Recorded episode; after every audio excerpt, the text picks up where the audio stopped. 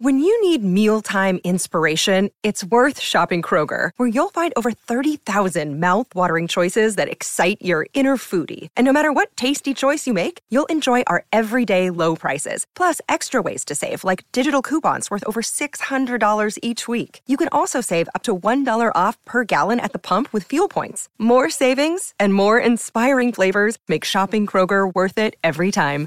Kroger, fresh for everyone. Fuel restrictions apply. Nueva York, año 1939. En uno de los ultramodernos locales en la Gran Feria Mundial de Nueva York, el animador solicita a la audiencia que colma la sala permanecer en silencio.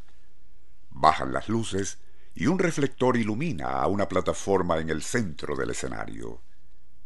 Se escuchan sinuosos acordes orientales y hace su entrada Joe Bernardini, una hermosa joven, de una mesita, ella toma un tubo de neón encendido y arqueando su níveo cuello hacia atrás, abre la boca y mientras la plataforma comienza a girar lentamente, comenzará a introducir en forma gradual pero segura a ese tubo neón encendido por su boca y hacia la garganta.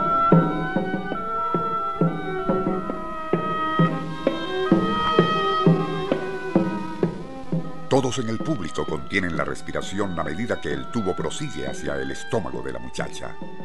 Algunas damas en la audiencia se tapan los ojos. Los hombres comienzan a sudar mientras varios faquires profesionales, invitados a presenciar tan arriesgada proeza, siguen atentamente cada paso de la misma. Saben muy bien que cualquier vibración inesperada en el giro de la plataforma aumentará considerablemente el riesgo de que ese tubo de vidrio, conteniendo un gas letal y del cual ahora sobresale únicamente la punta por entre los labios de la joven, pueda quebrarse dentro del aparato digestivo de Joe. Sin embargo, todavía les faltaba por ver algo aún más impresionante. Nuestro insólito universo. Cinco minutos recorriendo nuestro mundo sorprendente. Cuando la hermosa Joe Bernardini terminó de extraer aquel tubo neón encendido que había literalmente tragado, la sala entera estalló en gritos y aplausos.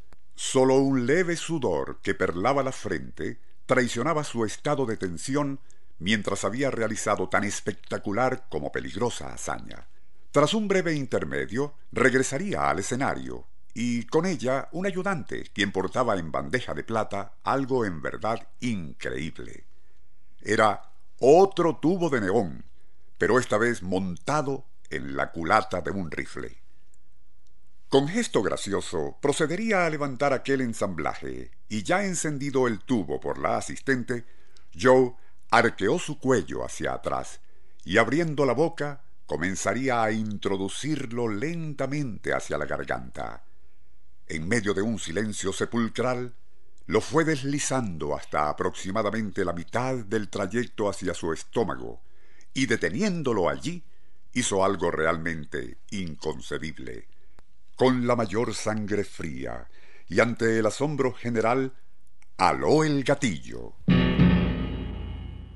El consiguiente disparo, que estremeció aún a los faquires presentes y provocó desmayos entre el público, terminaría de empujar ese delgado tubo de vidrio cargado con gas neón encendido hacia su estómago. Según testigos presenciales, muchos de los presentes abandonaron el sitio para no contemplar lo que sucedería a la audaz joven cuando el tubo incandescente se reventara. Pero ello no ocurrió e instantes después Joe Bernardini procedería a extraerlo lentamente e intacto en medio de una estruendosa ovación por parte de los presentes. A pesar del éxito obtenido y de que el evento fue cubierto por la prensa y noticiarios cinematográficos de la época, Joe no pudo repetirlo en días subsiguientes. La alcaldía de Nueva York, considerando demasiado peligroso ese acto y un mal ejemplo para posibles imitadores, optó por prohibirlo, y la hermosa faquiresa se debió limitar a tragar únicamente afiladas espadas y bayonetas en posteriores presentaciones.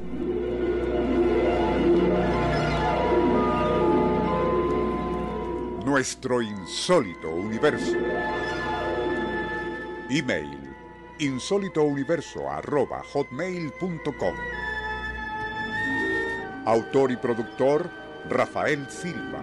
Apoyo técnico José Soruco y Francisco Enrique Mijares. Les narró Porfirio Torres.